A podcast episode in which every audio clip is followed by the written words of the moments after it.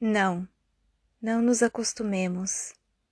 Não nos acostumemos com palavras escassas de medula, ocas por dentro e por fora.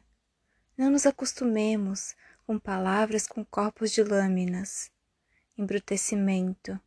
A normalidade é inaceitável, meu amor.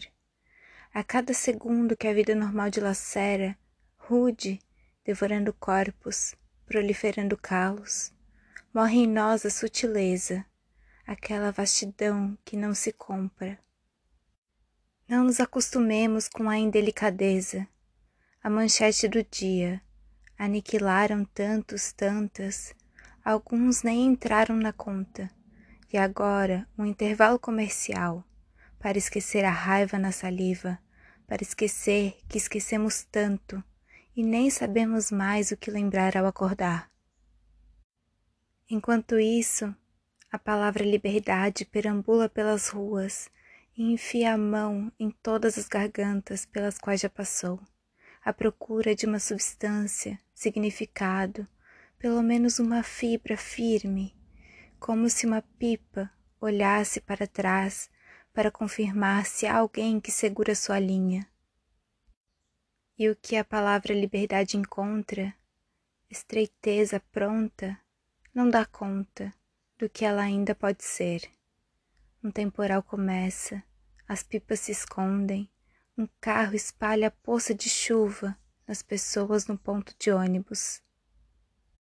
Fale com o motorista apenas o indispensável, diz o aviso no ônibus, que não explica o significado de indispensável.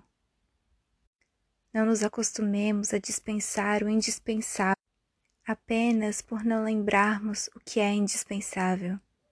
Indispensável a caminhar. Perguntar: Tem alguém aí? Tem alguém aqui? Indispensável é a corrente de ar. As pessoas andam com fuzis entre os dentes, entre os feixes de carne das pupilas. Desarmar ainda é indispensável, amor. E a cada segundo que a vida normal dilacera, rude, devorando corpos, proliferando calos, morre em nós a sutileza, aquela vastidão que não se compra, aquela água que em nós germina.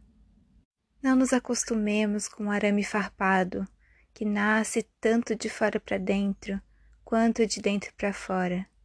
Não nos acostumemos com as distâncias, fartura de afastamento, terra ociosa no espaço entre a palavra e o passo e cada segundo desacostumado desdobra em nós a sutileza, a poesia, aquela vastidão que não se compra, aquela água que em nós germina, aquela ternura voraz.